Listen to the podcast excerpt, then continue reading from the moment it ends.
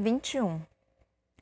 Diminutas pontadas que ardem bastante, onde quer que as gotículas da neblina toquem a minha pele. Corram! grito para os outros. Corram! Finnick acorda instantaneamente, levantando-se para enfrentar o inimigo, mas quando vê a parede de neva, joga uma ainda adormecida Mags nas costas e sai correndo.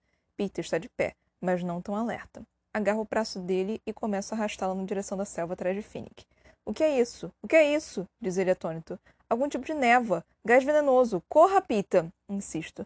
Dá para dizer que, por mais que ele tenha negado durante o dia, os efeitos colaterais de ter sido atingido pelo campo de força foram significativos. Ele está lento, muito mais lento que o habitual.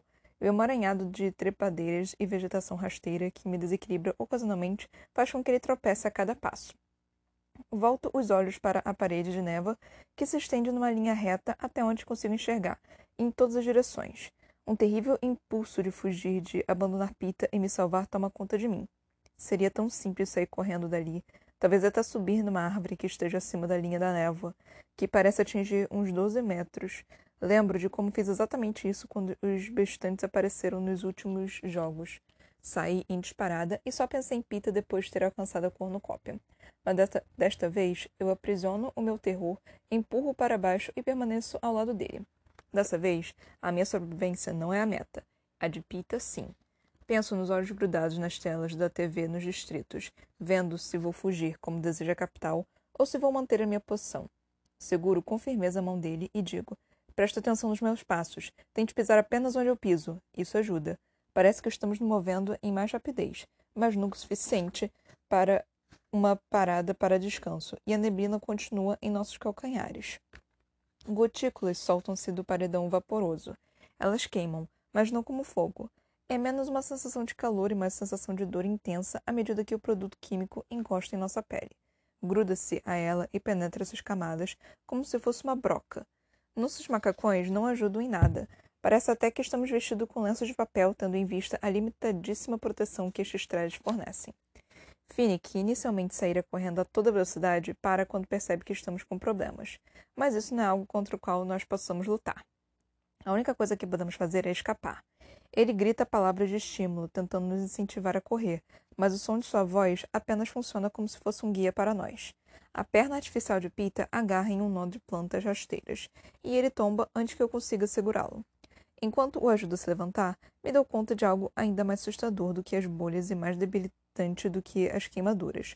O lado esquerdo do rosto dele está caído, como se todos os músculos ali estivessem mortos. A pálpebra está caída, quase escondendo seu olho. Sua boca se contorce num ângulo estranho em direção ao chão. Pita, começo. E é então que sinto os espasmos percorrendo meu braço. Seja lá o que espécie de produto químico esteja contido na névoa, causa mais danos do que queimaduras. Ele atinge nossos nervos. Uma espécie totalmente nova de medo toma conta de mim e empurra o Pita para frente, o que só faz com que ele caia novamente. Quando consigo colocá-lo de pé, meus dois braços estão formigando descontroladamente. A névoa se aproximou de nós, sua densidade a menos de um metro de distância. Há algo errado com as pernas de Pita. Ele está tentando andar, mas elas se movem de um jeito espasmódico, semelhante ao de uma marionete. Sinto-o avançando e percebo que Finnick voltou para nos ajudar e está içando Pita. Encaixo meu ombro, que ainda parece estar sob meu controle, embaixo do braço de Pita e me esforço ao máximo para acompanhar as passadas rápidas de Finnick. Estamos a mais ou menos 10 metros de distância da névoa quando Finnick para. Não está funcionando. Vou ter de carregá-lo. Você consegue levar a Mags? Ele me pergunta. Consigo. Digo, resoluta, embora meu coração esteja quase na boca. É verdade que Mags não pode pesar mais do que 30 quilos, mas eu também não sou grande. Mesmo assim, tenho certeza de que já carreguei pesos maiores. Se ao menos meus braços parassem de tremer tanto, agacho e ela se posiciona em cima do meu ombro, da mesma maneira que faz com Finnick. Lentamente estico as pernas e, com os joelhos firmes, consigo levá-la. Finnick agora está com Pita, engaixado em suas costas, e seguimos em frente. Finnick na dianteira, eu seguindo a trilha que ele está abrindo em meio às trepadeiras. A névoa vem vindo, silenciosa, constante e firme, exceto pelos anéis, que mais parecem garras. Embora meu instinto seja correr diretamente para longe dela, percebo que Finnick está se movendo numa diagonal montanha abaixo. Ele está tentando manter distância do gás enquanto nos faz contornar em direção à água que cerca a cornucópia. Sim, água, penso. À medida que as gotículas ácidas penetram mais profundamente em minha pele, agora estou muito grata a mim mesma por não ter matado Finnick, porque, ao contrário, como teria tirado Pita de lá com vida? Muito grata por ter mais alguém ao meu lado, mesmo que seja apenas temporariamente. Quando caio, não é por culpa de Mags. Ela está fazendo tudo o que pode para ser uma passageira fácil, mas a questão é que o peso está excessivo para mim, principalmente agora que minha perna direita parece estar ficando rígida. Nas duas primeiras vezes que caio no chão, consigo voltar a me levantar, mas na terceira não consigo convencer minha perna a cooperar. Enquanto luto para me levantar, ela cede, e Mags rola para o chão antes de mim. Oscilo para um lado e para o outro, tentando usar trepadeiras e troncos para me equilibrar. Finica está novamente ao meu lado com Pita nas costas. Não dá, digo. Você consegue levar os dois? Vá na frente, já os alcanço. Uma proposta até certo ponto duvidosa, mas pronuncio as palavras com o máximo de certeza que consigo reunir. Posso ver os olhos verdes de Finnick ao luar. Posso vê-los muito bem como se fossem olhos de gato, com uma estranha qualidade reflexiva, talvez porque estejam brilhando devido às lágrimas. Não, diz ele, não consigo carregar os dois. Meus braços não estão funcionando. É verdade, os braços deles estão tremendo descontroladamente ao lado de seu corpo. Suas mãos estão vazias. Dos três tridentes, resta apenas um, e está nas mãos de Pita. Sinto muito, Mags, não vai dar. O que acontece em seguida é tão rápido e sem sentido que não consigo nem mesmo me mexer para impedir. Max levanta, beija os lábios de Finnick e então cambaleia diretamente para a névoa. Imediatamente seu corpo é tomado por contorções selvagens e ela cai no chão numa dança horrível. Quero gritar, mas minha garganta está em fogo. Dou um inútil passo na direção dela quando escuto o estouro do canhão e sei que o coração dela parou. Sei que ela está morta. Finnick! Chamo, com a voz rouca, mas ele já está de costas para a cena já está se afastando novamente da névoa. Arrastando minha perna inútil atrás dele, sigo aos tropeços, sem a menor ideia do que a outra coisa poderia fazer. O tempo e o espaço perdem o sentido à medida que a névoa parece invadir o meu cérebro, confundindo meus pensamentos, tornando tudo irreal. Algum desejo animal de sobrevivência muito bem estranhando. Faz com que eu continue andando tropegante atrás de Finnick e Pita, que continue a me mover, embora provavelmente já esteja morta. Parte de mim estão mortas, ou visivelmente morrendo, e Mags está morta. Isso é algo que sei, ou talvez apenas acho que sei, porque não faz o menor sentido. O luar resplandecendo nos cabelos cor de bronze de Finnick, dores agudas me atormentando, uma perna transformada em madeira. Sigo Finnick até ele desabar no chão, Pita ainda em cima dele. Pareço não ter mais nenhuma habilidade para impedir meu próprio movimento para frente e simplesmente arremesso a mim mesma até tropeçar nos corpos prostrados dos dois, Apenas mais uma pilha para pilha. Todos nós vamos morrer aqui neste local, neste momento e desta maneira, penso. Mas o pensamento é abstrato e bem menos alarmante do que as atuais agonias do meu corpo. Ouço o Finnick gemer e se arrastar com dificuldade para longe de nós.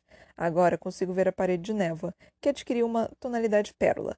Talvez sejam meus olhos pegando peças em mim, ou o luar, mas parece que a névoa está se transformando. Sim, ela está se tornando mais espessa, como se tivesse sido pressionada contra uma janela de vidro e estivesse sendo forçada a se con condensar. Estreito os olhos ainda mais e percebo que os dedos não estão mais proeminentes na superfície da névoa. Na realidade, ela parou completamente de avançar. A exemplo de outros horrores que testemunhei nessa arena, esse atingiu o fim de seu território. Ou isso, ou os utilizadores dos jogos decidiram não nos matar ainda. Parou, tanto dizer, mas a única coisa que me escapa da boca inchada é um horrível som rouco. Parou! Digo novamente, e dessa vez preciso ser mais claro, porque não só Pita, como também Phoenix se volta para a névoa. Ela agora começa a subir, como se estivesse sendo lentamente aspirada em direção ao céu. Observamos até ela ser totalmente sugada e não sobrar mais nenhum resquício. Peter se afasta de Finnick, que se deita de costas. Ficamos lá deitados arquejando, nos contorcendo, nossas mentes e corpos invadidos pelo veneno. Depois de alguns minutos, Peter faz um gesto vago para o alto macacos. Olho para cima e avisto um par do que imagino serem macacos. Nunca vi um macaco vivo, mas não há nada parecido com isso em nossa floresta. Mas devo ter visto alguma foto ou visto algum em um dos jogos, porque assim que vejo as criaturas, a mesma palavra me vem à mente. Acho que esses possuem pelo laranja, embora seja difícil precisar, e têm mais ou menos a metade do tamanho de um ser humano adulto. Imagino que os macacos sejam um bom sinal. Certamente eles não ficariam zanzando por aí se o ar estivesse envenenado. Por um tempo ficamos em silêncio, observando uns aos outros, humanos e macacos. Então, Pita faz um esforço para se colocar de joelhos e rasteja em costa abaixo. Todos nós rastejamos, já que caminhar agora parece uma atividade tão fantástica quanto voar. Rastejamos até as trepadeiras, darem lugar a uma estreita faixa de areia formando uma praia, onde a água morna que cerca a cornucópia bate em nossos rostos. Afasto-me como se tivesse sido tocada por uma chama, esfregar água salgada no ferimento. Pela primeira vez aprecio essa expressão de verdade, porque o sal na água torna a dor em meus ferimentos tão insuportável que quase desmaio. Mas há uma outra sensação, de tranquilidade. Experimento colocando cautelosamente apenas a minha mão na água. Torturante, sim, mas cada vez menos. E através da camada azul da água vejo uma substância leitosa limpando os ferimentos da minha pele. À medida que a brancura diminui, também a dor diminui.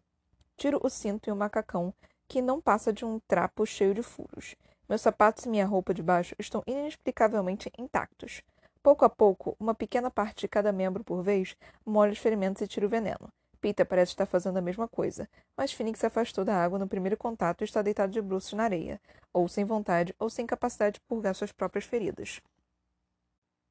Finalmente, após sobreviver ao pior, abrindo os olhos debaixo d'água, esfregando água nas narinas e esfolegando, inclusive Gargarejando repetidamente para lavar a garganta, estou suficientemente apta a ajudar Finnick.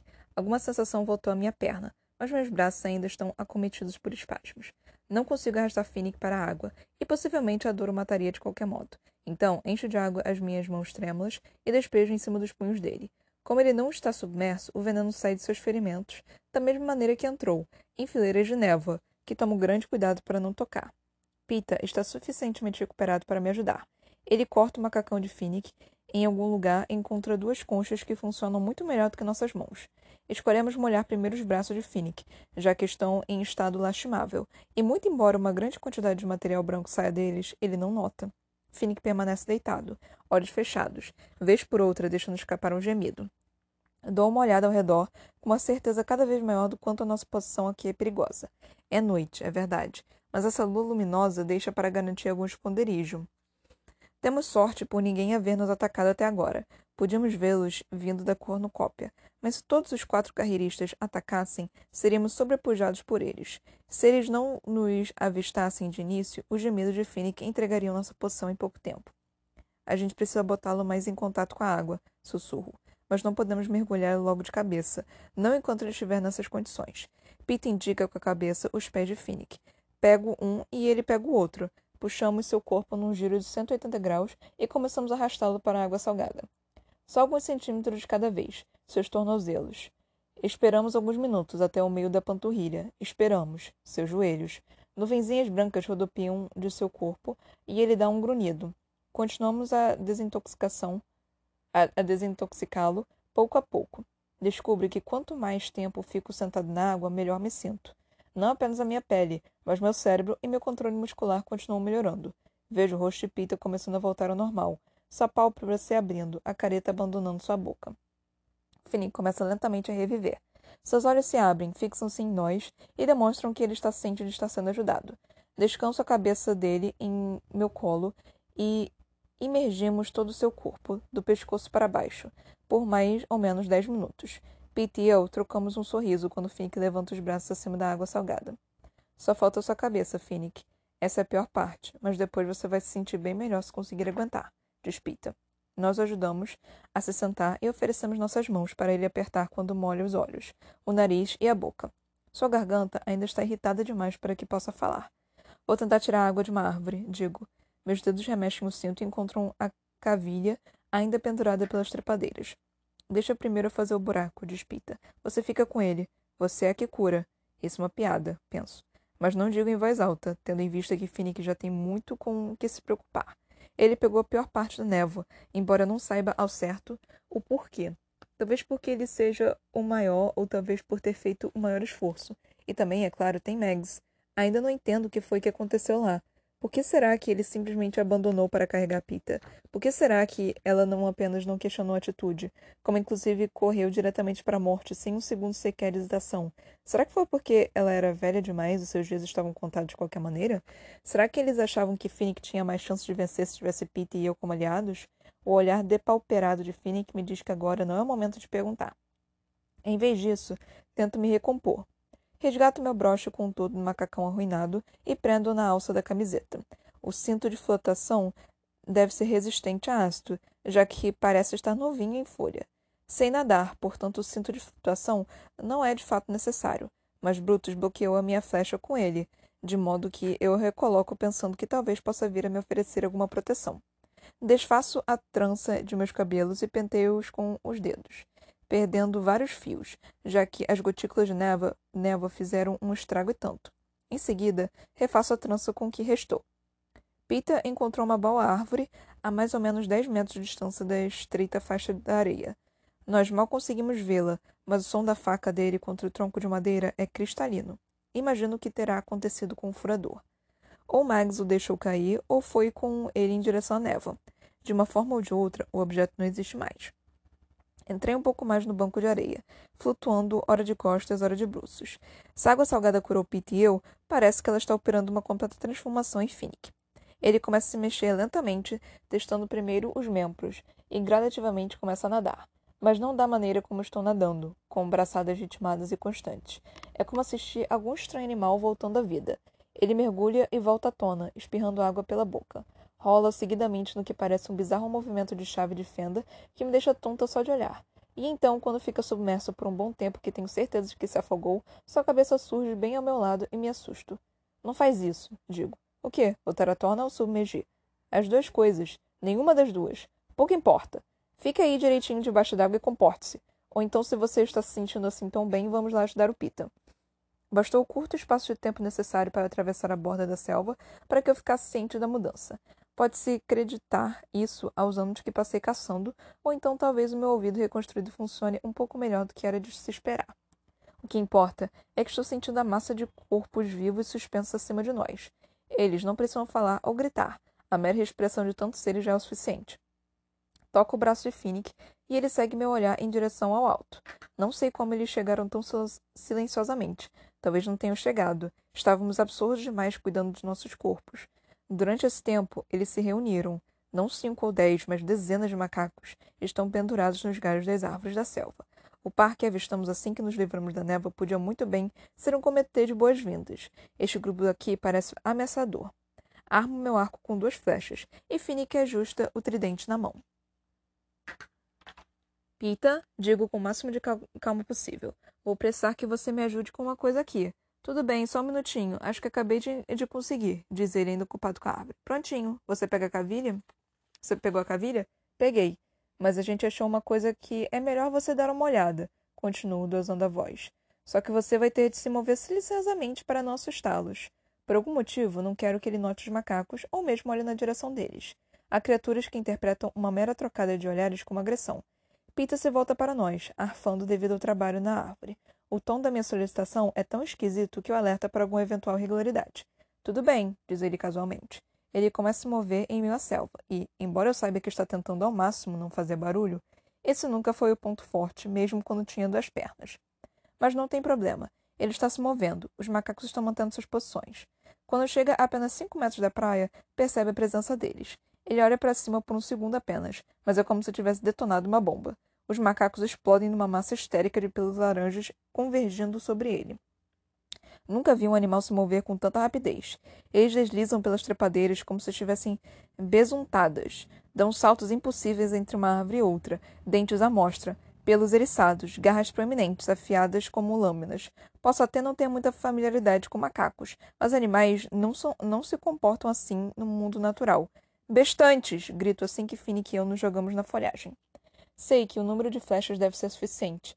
E é. Naquela luminosidade fantasmagórica, vou derrubando um macaco atrás do outro, mirando olhos, coração e pescoço de modo que cada flecha signifique uma morte. Mas, ainda assim, isso não seria suficiente sem que Finnick espetasse os animais como se fossem peixes, jogando-os para o lado e Pita destroçando-os com sua faca. Sinto garras em, per em minha perna, em minhas costas, antes de qualquer um deles tenha tempo de acertar o agressor. O ar fica pesado com as pontas pisoteadas, o odor de sangue e o fedor rançoso dos macacos. Pita, Finnick e eu nos posicionamos em um triângulo, separados por alguns metros e de costas um para os outros. Meu coração fica acelerado quando meus dedos pegam a última flecha. Então lembro que Pita também está com uma aljava. E não está atirando, está usando apenas a faca. Tiro a minha própria faca mas os macacos são mais rápidos, conseguem se desviar para um lado e para o outro em tal velocidade que é praticamente impossível reagir. Pita! Grito. As suas flechas! Pita se vira para testemunhar meu aperto e está pegando a Java quando a coisa acontece. O macaco salta de uma árvore para acertar o peito dele. Estou sem flecha. Não tenho como atirar. Escuto o barulho do tridente de Finnick encontrando um outro alvo e sei que sua arma está ocupada. O braço de Pita fica inoperante no momento em que tenta retirar a aljava com as flechas. Jogo a minha faca no bestante que se aproxima, mas a criatura dá um salto mortal, desviando-se da lâmina e mantendo sua trajetória. Sua, sem arma, indefesa, faço a única coisa que me passa pela cabeça naquele instante: correr até Pita e derrubá-lo no chão para proteger o corpo dele com o meu, muito embora saiba que não conseguirei fazer isso a tempo. Ela, entretanto, consegue materializando-se ao que parece do nada, num, num determinado momento, em lugar nenhum, no outro, girando na frente de Pita, já ensanguentada, a boca aberta num grito agudo, as pupilas tão dilatadas que seus olhos mais parecem buracos negros. A insana morfinácea dos 6 abre seus braços esqueléticos como se fosse abraçar o macaco, e o bicho enterra os dentes em seu peito. 22. Pita solta a java e enterra a faca nas costas do macaco apunhalando-o seguidamente até a fera parar de mordê-la. Ele chuta o bastante para longe, preparando-se para mais um embate. Agora estou com as flechas dele, o arco preparado e finica atrás de mim, respirando com força, mas não engajado ativamente no combate. Pode vir! Pode vir! grita, grita Pita, afando de tanta raiva. Mas alguma coisa aconteceu com os macacos. Eles estão se retirando, voltando para a árvore, desaparecendo na selva, como se alguma voz oculta os estivesse convocando a voz de um delizador dos jogos dizendo a eles que já é o suficiente. Pega ela, digo a Pita. Vamos dar cobertura. Pita ergue cuidadosamente a morfinácea e a carrega para a praia enquanto Finnick e eu mantemos nossas armas, nossas armas prontas. Mas, com exceção das carcaças laranjas que estão no chão, não há mais nenhum macaco por perto. Pita deita a morfinácea na areia. Corto o material que cobre o peito dela, deixando à mostra o, os quatro ferimentos profundos. O sangue escorre lentamente, fazendo com que pareçam muito menos mortíferos do que são. O verdadeiro estrago é interno. Pela posição dos cortes, tenho certeza de que a fera rompeu algum órgão vital, um pulmão, quem sabe até o coração. Ela fica deitada na areia, arquejando como um peixe fora d'água. Pele frouxa, doentiamente esverdeada, costelas tão proeminentes quanto as de uma criança morta por inanição. Certamente ela tinha condições financeiras para se alimentar adequadamente, mas viciou-se em morfináceos da mesma maneira que Hammett viciou-se em álcool, imagino. Tudo nela indica desperdício, seu corpo, sua vida, o olhar vago. Seguro uma de suas mãos trêmulas, sem saber ao certo se elas se mexem devido ao veneno que afetou nosso sistema nervoso, ao choque do ataque ou à abstinência das drogas que a sustentavam. Não há nada que possamos fazer, nada a não ser ficar ao seu lado enquanto ela morre. Vou vigiar as árvores, diz Finnick antes de se afastar. Eu também gostaria de me afastar, mas ela aperta minha mão com tanta força que seria obrigada a usar de uma certa brutalidade para tirar seus dedos. E não tenho força para esse tipo de crueldade. Penso em Rue, em como talvez eu pudesse cantar uma música ou algo assim, mas nem sei o nome da morfinácea, muito menos se ela gosta de música. Só sei que ela está morrendo. Peter se agacha do outro lado e acaricia seus cabelos. Quando ela começa a falar numa voz suave, tudo parece quase sem nenhum sentido, mas as palavras não são para mim. Como as minhas tintas lá em casa, eu consigo fazer qualquer cor im imaginável. Rosa, claro, como a pele de um bebê, ou forte como um ruibarbo, verde como a grama da primavera, azul brilhante como o gelo na água. A morfinaça olha fixamente para Pita, atenta às suas palavras. Uma vez passei três dias misturando tintas até encontrar o tom certo para a luz do sol batendo numa pelagem branca. Na verdade, eu não parava de pensar que se tratava de amarelo, mas era muito mais do que isso camadas de todos os tipos de cor, uma após a outra, diz Pita. A expressão da morfinácea está perdendo ritmo e se transformando em arquejos superficiais. Sua mão livre toca o sangue em seu peito, fazendo os pequenos movimentos giratórios com os quais ela tanto amava pintar. Ainda não sei como fazer um arco-íris. Eles aparecem muito subitamente e somem logo. Nunca tenho tempo suficiente para capturar suas cores. Só um pouquinho de azul aqui, um pouquinho de púrpura ali, e aí tudo desaparece novamente, de volta ao ar, diz Pita. Morfinácia parece hipnotizada pelas palavras de Pita. Em transe. Ela levanta uma mão trêmula e pinta o rosto de Pita, o que pensa ser talvez uma flor. Obrigada, sussurra ele. É lindo. Por um momento, o rosto da morfinácia se se ilumina num sorriso e ela emite um som agudo. Então ela respira pela última vez e o canhão dispara. O aperto em minha mão se desfez. Pita a leva para a água. Ele volta e se senta ao meu lado. Morfinácea flutua na direção do cornucópio por um tempo. Então, um aerodeslizador aparece e uma garra com quatro dentes desce, a envolve e a carrega pela noite escura. Ela se vai. Phoenix se junta a nós, as mãos cheias de flechas minhas, ainda molhadas com o sangue dos macacos. Ele as solta ao meu lado na areia. Pensei que talvez você pudesse querer isso de volta. Obrigada, digo. Entro na, na água e lavo os resquícios nojentos dos animais. Não só das armas, como também de meus ferimentos. Quando volto para a selva para pegar um pouco de musgo para secá-las, todos os corpos dos macacos já desapareceram. Para onde eles foram? pergunto. A gente não sabe exatamente. As trepadeiras se mexeram e eles sumiram, diz Fênix. Olhamos para a selva, entorpecidos e exaustos. Em meu silêncio, reparo que os pontos onde as gotículas de neva tocaram em minha pele secaram. Eles pararam de doer e começaram a coçar, intensamente. Tento pensar nisso como um bom sinal, que estão sarando. Olho de relance para Pita, para Finnick, e vejo que ambos estão coçando seus rostos machucados. Sim, até mesmo a beleza de Finnick foi maculada pelo que aconteceu na noite de hoje. Não coçem, digo, Luca para coçar também, mas sei que esse é o conselho de, que minha mãe daria. Vocês só vão causar uma infecção. Vocês acham que é seguro fazer uma nova tentativa de conseguir água? Voltamos à árvore que Peter estava martelando. Finnick e eu ficamos com as nossas armas a postos, enquanto ele enfia a cavilha, mas nenhuma ameaça aparece. Peter descobriu um bom veio, e a água começa a jorrar pela cavilha. Matamos nossa sede e deixamos a água cair sobre nossos corpos irritados pela coceira. Enchemos um punhado de conchas com água potável e voltamos para a praia. Ainda é noite, embora amanhã já não esteja muito distante. A menos que os idealizadores dos jogos queiram que esteja. Por que vocês dois não descansam um pouco? Digo. Eu vigio por um tempo. Não, Katniss, prefiro que eu mesmo faça isso, diz Finnick. Olho bem nos olhos dele, em seu rosto, e percebo que ele mal consegue conter as lágrimas. Mags, o mínimo que posso fazer é dar a privacidade necessária para que ele chore a ausência da amiga. Tudo bem, Finnick, obrigada. Digo. Eu me deito na areia com Pita, que adormece de imediato. Olho à noite, pensando na diferença que faz um dia. Como ontem de manhã, Finnick estava na minha lista da morte, e agora estou disposta a dormir tendo como meu guardião. Ele salvou Pita e deixou Mags morrer não sei porquê.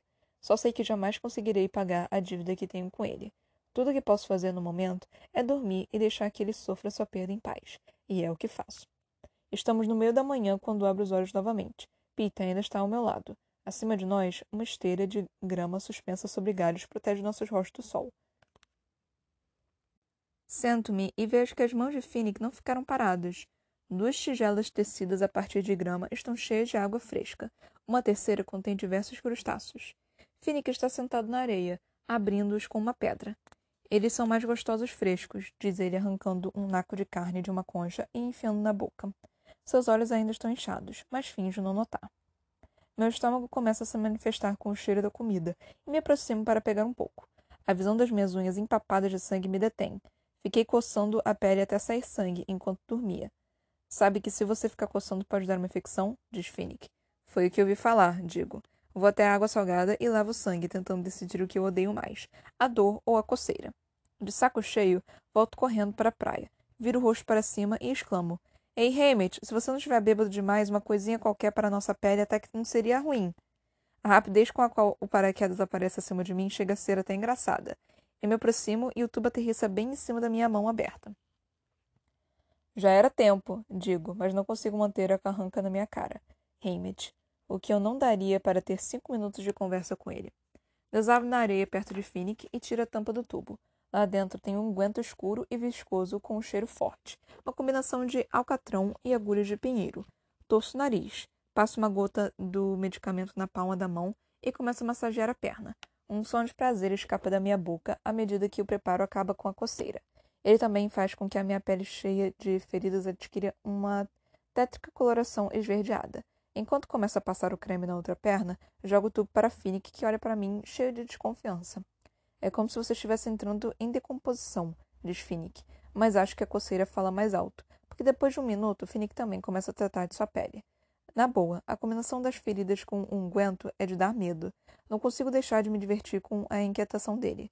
Coitado do Finnick. Por acaso essa é a primeira vez na vida que você não está com aparência bonitinha? Digo. Deve ser. A sensação é completamente nova. Como foi que você conseguiu lidar com isso ao longo de todos esses anos? Pergunta ele. Simplesmente evitando os espelhos. Com o tempo você acaba esquecendo.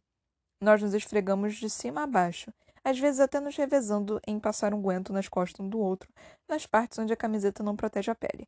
Vou acordar o Pita, digo. Não, espere, diz Finnick. Vamos fazer isso juntos. Vamos botar as nossas cabeças juntas na frente dele. Bom, há tão poucas oportunidades para brincadeiras na minha vida que concordo. Nós nos posicionamos um de cada lado de Pita, nos curvamos até que nossos rostos estejam centímetros no nariz dele e o sacudimos. Pita, Pita, acorda, digo numa voz suave e cantada. As pálpebras dele se mexem, então ele dá um salto como se tivesse acabado de ser esfaqueado. Ah! Finnick e eu ca caímos para trás na areia, rindo até não poder mais. Todas as vezes que tentamos parar, vemos a tentativa que Pita faz para manter uma expressão desdenhosa e a vontade de rir reaparece. Quando conseguimos nos recompor, começo a pensar que talvez Finnick Oder seja uma pessoa legal, afinal de contas. Pelo menos não tão frívolo ou metido como havia imaginado. Nem um pouco desagradável, para ser sincera. E no momento exato em que estou tirando essa conclusão, um paraquedas aterrissa perto de nós com um pão recém-saído do forno. Lembrando como no ano passado as dádivas de Hamid eram normalmente programadas para mandar uma mensagem, dou um recado a mim mesma. Faça amizade com Finnick, você vai conseguir comida. Finnick gira o pão em suas mãos, examinando a casca. Um pouco possessivo demais. Não há necessidade disso. Ele possui aquela tonalidade esverdeada de águas marinhas que os pães do Distrito 4 sempre possuem. Todos nós sabemos que o pão pertence a ele, Talvez ele tenha acabado de perceber o quanto é precioso e que talvez jamais tenha outra oportunidade de ver um pão como aquele em sua vida. Talvez alguma lembrança de Mags esteja associada à casca, mas ele só diz o seguinte: Isso aqui vai cair muito bem com os crustáceos.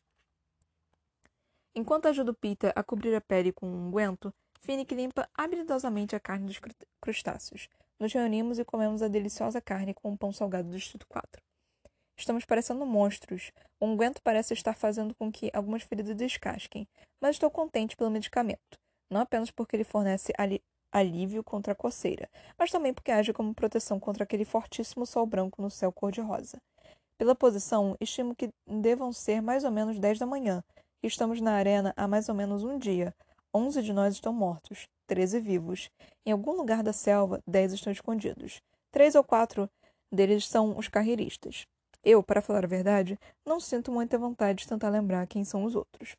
Para mim, a selva evolui rapidamente de um local de proteção para uma sinistra armadilha. Sei que em algum ponto seremos forçados a entrar novamente em seus domínios, ou para caçar ou para sermos caçados. Mas no presente momento, estou planejando ficar bem aqui em nossa pequena praia, e não estou ouvindo Pita ou Phoenix sugerindo que façamos o contrário. Por um tempo, a selva parece quase estática, zunindo, fervilhando, mas não exibindo seus perigos. Então, ao longe, ouve-se o grito. Da posição contrária à nossa, uma parte da selva começa a vibrar. Uma enorme onda surge bem no alto da montanha, acima das árvores, rugindo em costa abaixo. Ela atinge a água do mar com tamanha força que, muito embora estejamos bem distantes dela, a onda chega até nossos joelhos, fazendo com que tudo ao nosso redor flutue na água. Nós três conseguimos recolher as coisas, sem deixar que nada seja levado pela onda, com exceção de nossos macacões saturados que de produtos químicos tão estragados que ninguém se importa de perdê-los. Um canhão soa. Vemos o aerodeslizador aparecer sobre a nossa área de local, onde a onda começou a pegar um corpo no meio das árvores. Doze, penso. O círculo de água lentamente se acalma após absorver a gigantesca onda. Arrumamos novamente as nossas coisas na areia molhada e estamos a ponto de nos sentar quando eu os vejo. Três figuras, a mais ou menos dois raios de distância, adentrando a praia tropegante. Olhem lá, digo silenciosamente, indicando com a cabeça a direção de onde vêm recém-chegados. Pete e Phoenix seguem o meu olhar. Como se tivéssemos combinado antes, nós três nos escondemos na sombra da selva. O trio está em péssimo estado. Dá para ver de imediato. Um está sendo praticamente arrastado por um segundo, e o terceiro vaga em círculos, como se estivesse fora de si. Estão com um, uma cor de tijolo bem intensa, como se houvessem sido mergulhados em tinta e deixados para secar. Quem são? pergunta Pita. Ou que são? Bestantes? Pego uma flecha, preparando-me para o ataque. Mas a única coisa que acontece é que aquele que estava sendo arrastado desaba na praia. O que estava arrastando pisa no chão frustrado e, num aparente ataque de fúria, se vira e empurra o que vagava fora de si. O rosto de Finnick se ilumina. Johanna! chama ele e corre atrás de cílios avermelhados. Finnick! ouço a voz de Johanna responder. Troca olhares com Pita. E agora? pergunto. A gente não pode abandonar o Finnick, diz ele. Imagino que não. Vamos lá, então. Digo irritada porque, mesmo que tivesse elaborado uma lista de aliados, Johanna Mason definitivamente não figuraria nela.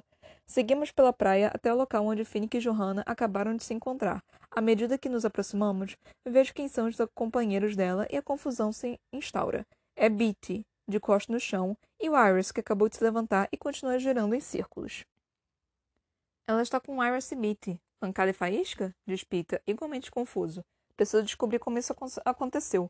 Quando nos alcançamos, Johanna está fazendo um gesto na direção da selva e falando apressadamente com Finnick.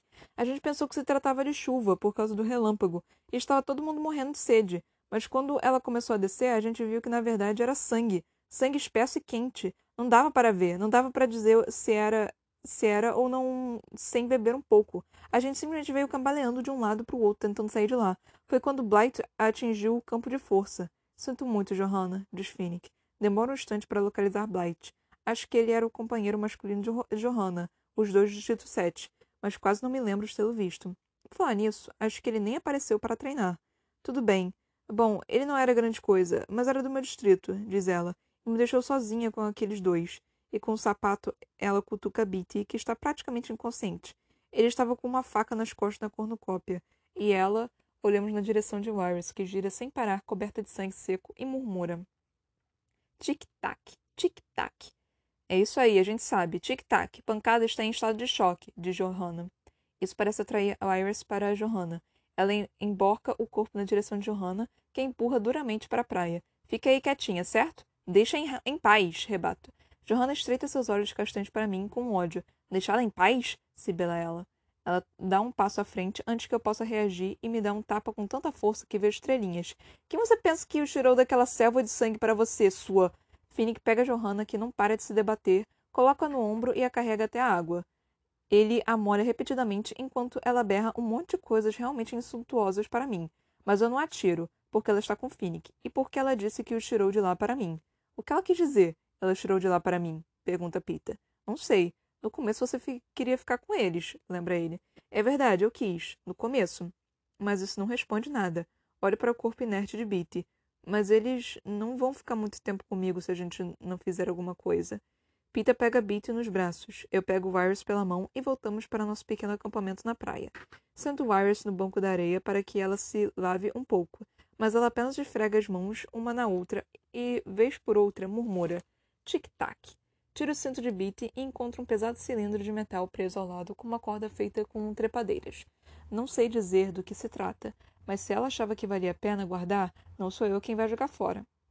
Joga o objeto na areia. As roupas de Beatty estão empapadas de sangue e colocadas no corpo dele, do modo que Pita o segura na água enquanto eu as tiro. Leva algum tempo para tirar o macacão, então descobrimos que a roupa debaixo dele também está encharcada de sangue.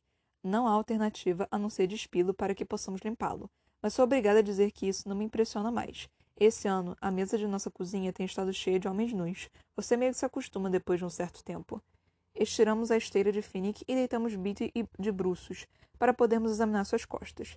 Tem um corte a mais ou menos 12 centímetros de comprimento que vai do ombro às costelas. Felizmente, não é muito profundo, mas além de ele ter perdido muito sangue, dá para ver pela palidez da pele, os ferimentos continuam sangrando. Sento nos calcanhares tentando pensar. O que tenho para usar? Água do mar? Sinto-me como minha mãe, tendo apenas a neve como recurso para qualquer tra tratamento. Olho na direção da selva. Aposto que existe uma farmácia completa ali, se ao menos soubesse como usá-la. Mas essas não são as minhas plantas. Então penso no músculo que Mags me deu para suar o nariz. Já volto, digo a Pita. Felizmente, a coisa parece ser bastante comum na selva. Arranco um punhado das árvores próximas e volto para a praia. Faço um chumaço espesso com musgo, coloco em cima da, do corte de Beatty e o prendo atando trepadeiras do redor do corpo dele. Despejamos um pouco d'água em cima dele e em seguida o puxamos para a sombra do limite da selva. Acho que isso é o máximo que a gente pode fazer, digo. Está bom, você é muito boa nesse negócio de curar, diz ele. Está no seu sangue. Não, digo, sacudindo a cabeça. Tenho o sangue do meu pai. O tipo que, que acelera durante uma caçada, não durante uma epidemia. Vou ver como está o Iris. Pego um punhado de musgo para utilizar como paninho e me junto ao Iris no banco da areia. Ela não resiste quando lhe tiro a roupa e esfrego sua pele para tirar o sangue. Mas seus olhos estão dilatados de medo e, quando falo, ela não responde, exceto para dizer com uma urgência cada vez maior: tic-tac. Ela parece estar tentando me dizer alguma coisa, mas sem beat para explicar seus pensamentos, fico perdida. É isso aí, tic-tac, digo. Isso parece acalmá-la um pouco. Lavo o macacão dela até que praticamente não haja mais nenhum traço de sangue e ajuda a vesti-lo novamente. Ela não está estragado como os nossos. O cinto dela está bom, de modo que também o recoloco. Em seguida, lavo a roupa debaixo dela e de Beatty. Quando estou enxaguando o macacão de Beatty, uma Johanna brilhando de tão limpa e um descansado Finnick já estão ao nosso lado. Durante um certo tempo, Johanna bebe água aos borbotões e se empanturra de crustáceos enquanto tento convencer Iris a engolir alguma coisa. Finnick conta sobre a névoa e os macacos com uma voz fria e quase clínica, evitando o detalhe mais importante da história. Todos se oferecem para montar guarda enquanto os outros descansam, mas no fim, Johanna e eu assumimos o posto. Eu porque estou realmente descansada, ela porque simplesmente se recusa a se deitar. Nós duas ficamos sentados em silêncio na praia até os outros adormecerem. Johanna olha de relance para Finnick para se certificar e então se volta para mim e diz: Como foi que vocês perderam Mags? Na névoa. Finnick estava com Pita. Eu fiquei carregando Mags durante um tempo. Depois não aguentei mais. Finnick disse que não conseguia carregar os dois. Ela deu um beijo nele e foi andando em direção para a névoa venenosa. Digo, você sabia que ela era mentora de Finnick? Diz Johanna em tom acusatório. Não, não sabia. Ela era quase da família dele, diz ela alguns instantes depois, mas agora com menos veneno nas palavras. Observamos a água bater nas roupas de baixo. E aí, o que é que você está fazendo com pancada e faísca? Pergunto. Eu lhe disse, peguei-os para você. Emily disse que para a gente ser aliada eu tinha que levá-los para você, diz Johanna. Foi isso que você disse para ele, não foi? Não, penso, mas balança a cabeça em concordância. Obrigada, eu agradeço. Espero que sim. Ela me lança um olhar cheio de desprezo, como se eu fosse o maior dos empecilhos em sua vida. Imagino se isso não é exatamente como ter uma irmã mais velha que realmente odeia você. Tic-tac, ursa atrás de mim. Viro-me e vejo que Iris veio se arrastando até onde estamos. Seus olhos estão fixos na selva. Ah, meu Deus, não é que ela voltou? Tudo bem, vou dormir. Você e Pancada podem montar guarda sozinhas, diz Johanna. Ela se afasta e se deita ao lado de Finnick. Tic-tac, sussurra Iris. Coloco na minha frente e faço com que se deite, acrescendo seu braço para tranquilizá-la. Ela, aos poucos, cai no sono, agitando-se incessantemente, ocasionalmente suspirando sua frase: tic-tac. Tic-tac, concordo suavemente. Hora de dormir. Tic-tac. Durma. O sol se ergue no céu até ficar exatamente em cima de nossas cabeças. Deve ser meio-dia, penso distraída. Não que isso tenha alguma importância. Do outro lado da água, à direita, vejo o brilho intenso quando o raio atinge a árvore e a tempestade elétrica recomeça, bem na mesma área em que ocorreu na noite de ontem. Alguém deve ter se movido em direção àquela região e desencadeado o ataque. Fico sentada por um tempo, observando os raios, mantendo Iris calma, sossegada numa paz interior pelo bater das águas. Penso na noite anterior, em como o relâmpago começou logo depois que se suou, doze badaladas. Tic-tac, diz Iris sua consciência voltando à superfície por um momento e logo depois de volta para as profundezas. Doze badaladas ontem à noite, como se fosse meia-noite. Em seguida, o relâmpago, o sol acima de nós agora, como se fosse a lua, e o raio. Lentamente levanto-me e dou uma geral na arena. O raio ali. Na fatia seguinte do bolo veio a chuva de sangue, onde Johanna, Wires e Beatty foram pegas. Estávamos na terceira sessão, bem ao lado daquela, quando a neve apareceu. E assim que ela foi sugada para longe, os macacos começaram a se reunir na quarta. Tic-tac. Minha cabeça gira para o outro lado. Algumas horas atrás, por volta das dez, aquela onda veio da segunda seção à esquerda, de onde o relâmpago está agora surgindo. Meio-dia. Meia-noite. Meio-dia. Tic-tac, diz Wyrus em seu sono. À medida que o raio cessa e a chuva de sangue começa bem em direção dele, suas palavras começam subitamente a fazer sentido. Oh, meu Deus! Digo entre os dentes. Tic-tac! Meus olhos vasculham ao redor do círculo total da arena e sei que ela está certa. Tic-tac! Isso aqui é um relógio!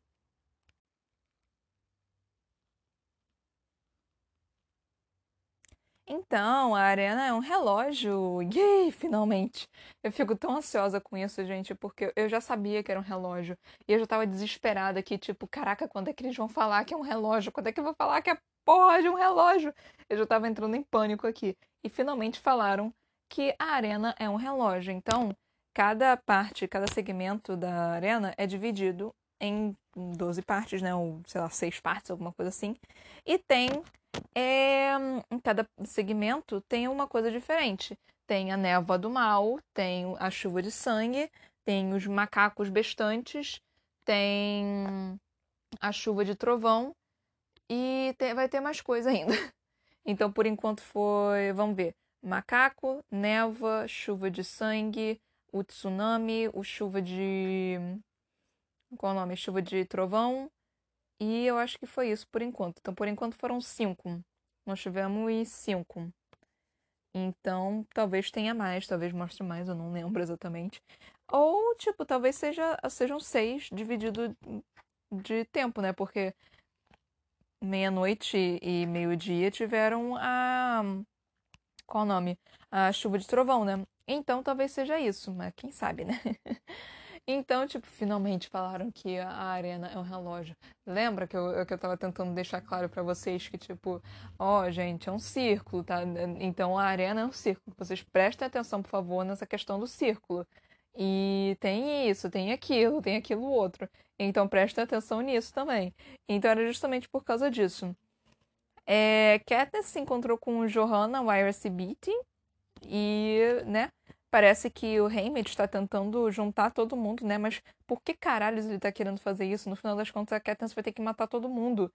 Mas parece que, tipo, tá todo mundo realmente querendo fazer par com a Katniss ou tentando ajudar a Katniss, porque a Meg se enfiou no meio da névoa do mal para poder proteger a, o Peter, a Katniss e o Finnick, né?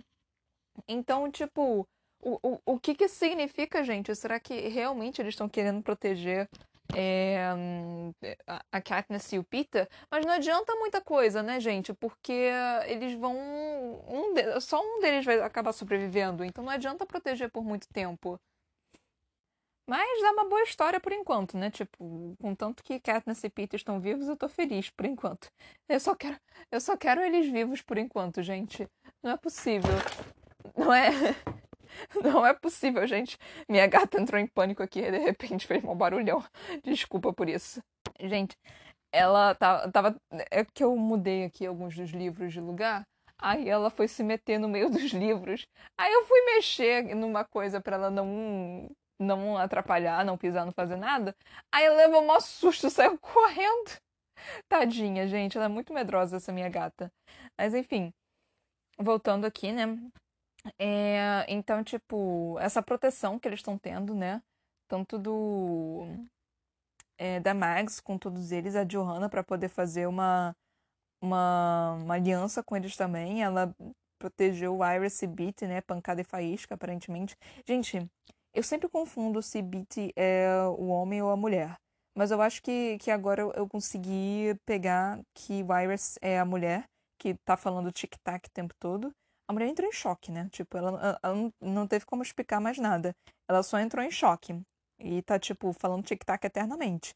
Ainda bem que a Katniss conseguiu pegar é, essa questão, porque senão estavam ferrados, né? Porque, tipo, se você sabe mais ou menos como é que funciona a arena, você é só você, tipo, conseguir andar por ela sem problemas, porque cada área é específica.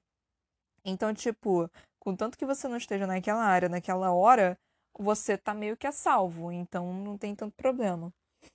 É... Gente, é... O... o amorzinho entre Finnick e Candace, ai, a amizade entre eles dois, ai, que coisa fofa, gente. É, é tão bom, tipo, porque a gente não teve muito disso no, no primeiro Jogos Vorazes, né? Essa interação de, de tributos, né? Tipo, a gente não teve muito essa interação de, de outras pessoas, outros personagens, com a Katniss tirando o, o Haymitch, a Effie, o Sina e o Gale e a Prim, que é a irmã dela. Então, tipo, a Katniss, ela não tem tantas pessoas assim que ela pode simplesmente, tipo, é, ser boba ou relaxar um pouco, alguma coisa assim. E o Finnick, ele é muito bobalhão, né? Tipo, ele é muito, tipo, de boa com a vida, ele tá muito tranquilo e tudo mais. Então ele é uma boa, uma boa companhia realmente pra, pra Katniss, que é tão rígida e tão séria e tudo mais. Então é, é eu acho isso realmente divertido. É... Vou ter que voltar aqui porque eu esqueci de falar sobre, eu anoto e aí eu esqueço de falar, e aí eu leio e aí eu relembro que é, voltando a falar, né, que tá todo mundo querendo salvar Pita e, e a Katniss, gente. A Morfinácia também, né, do Distrito 6, que não foi dado o nome, mas que você descansa em paz. É, a Morfinácia pulou na frente do, do Pita, né, para poder proteger ele. e morreu, né? Tipo, aquele, aqueles macacos bestantes. Eu acho isso tão engraçado, tipo, de questão é, dessas de animais, porque você pensa, tipo, a gente não conhece exatamente. A gente, no Brasil, a gente tem uma grande seleção de animais. Então, tipo, nós temos esses animais que são considerados, tipo, bem silvestres, né? A gente consegue ver macaco, mico, por exemplo, andando. Andando não, né? Mas na rua, tipo. Onde eu moro, eu, eu moro em Niterói e tem uma. Onde eu moro tem um campo. E, assim, é, de vez em quando você consegue ver mico andando nos, nos fios elétricos, sabe? Se tem umas árvores, eles estão por aí.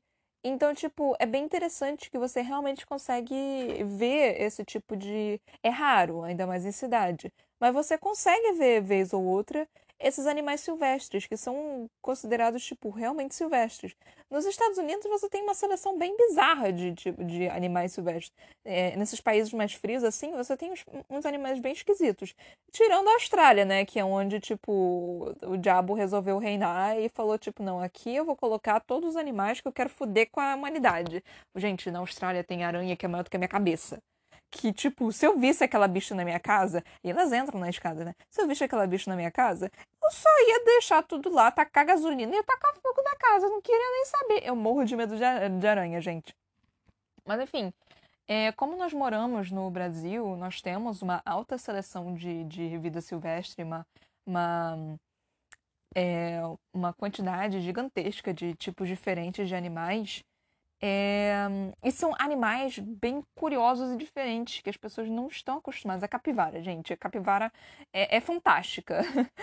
a nossa anta, o lobo-guará. Gente, o lobo-guará, o lobo-guará é fantástico também. A onça pintada. Nós temos uma seleção fantástica de animais aqui no Brasil.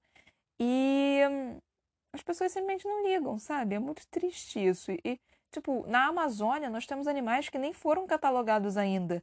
E as pessoas estão simplesmente destruindo esses habitats. É, é, ai, é terrível, gente. É, é muito terrível. Mas enfim, tipo. A gente sabe que esses animais existem, mas muitas das vezes a gente não vê, tipo, sei lá, aqui no Brasil a gente não tem zebra, por exemplo. Mas todo mundo sabe o que é uma zebra. A gente tem noção do que é uma zebra. Por mais que a gente é, não hum, eu sei que talvez eles não tenham, tipo, zoológicos ou coisas assim, ou tipo. É, filmes com. Porque não parece que lá tem filmes, né? É, filmes com esses animais. Você tem imagem desses animais em, em, em certos livros, né? Que é o único lugar onde eles conseguem ver. E, tipo, é muito interessante porque você vê a falta de conhecimento real que esses personagens têm sobre animais que não são da região deles. E eu acho isso muito interessante, porque, porque a, gente, a, a gente tem essa grande quantidade de informação que a gente pode simplesmente ter a qualquer momento. E eles não, eles, eles, ah, eles são, tipo, ensinados por alto, sabe? Ah, e, e isso me deixa bem triste, para falar a verdade. Mas, enfim, é, isso era algo que eu tava querendo, tipo, retratar, alguma coisa assim. É, explicar, assim, tipo, nem sei se foi interessante, mas era algo que eu gostaria de. Só de comunicar mesmo, sabe? Porque eu acho interessante essa questão que a Suzanne Collins está trazendo de realmente de informação, de como é, tem uma falta de informação gigantesca nos tributos, né? Tipo, cara, eu não sei que bicho é esse, mas parece esse que eu vi num livro uma vez. Então, é, eu acho essa, essa narrativa dela, essa narração dela, muito boa em questão a isso, né? Mas, enfim. É... Gente, a Mags morreu. Eu gostava da Mags, gente. Ai, céus. Ai, Deus do céu. Eu não, não sei mais o, o, o que fazer, porque, tipo, Agora eu acho que vai ficar mais in interessante, mais intenso, né? Porque ainda faltam 12 tributos. Nossa, ainda falta gente pra caralho pra morrer. E nós temos a Johanna, a Katniss, o Pita, o Finnick, Beatty e o Iris. Então nós temos seis. Então metade deles estão no grupo da Katniss. E outra metade tá por aí. E pelo menos quatro deles estão no grupo Carreiristas. E dois deles estão avulsos por aí. Então tem que morrer mais gente aí, gente. E o livro tá quase acabando, gente. Vai, vai, ser um, vai ser um ataque sanguinário aqui, completo. Ai, será que a Katniss vai matar alguém, gente? Eu não quero ver a Katniss matando o Finnick. Eu não quero ver a Katniss matando o Finnick. O Finnick é um amorzinho, gente. Johanna, tipo...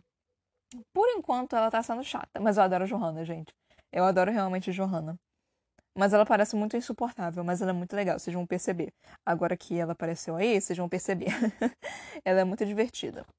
Beat e Iris parece que, tipo, estão mortos-vivos, né? Então, assim, né, né, tipo, eu não me importaria tanto assim se eles morressem, né? mas eu não quero que ninguém deles morra.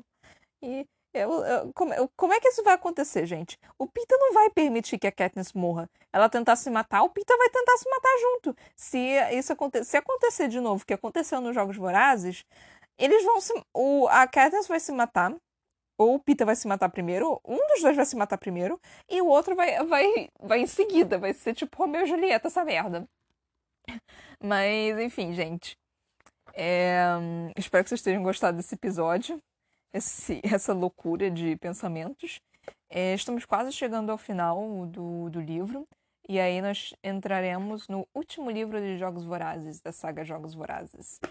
Mas, enfim, me sigam no meu Instagram, Instagram me sigam no meu Instagram, Ana Brocanello, no meu, na minha página do Facebook, a.c.brocanello. Não me sigam no meu perfil pessoal, por favor, porque eu não aceito pessoas que eu não conheço. E na minha página eu acho melhor você.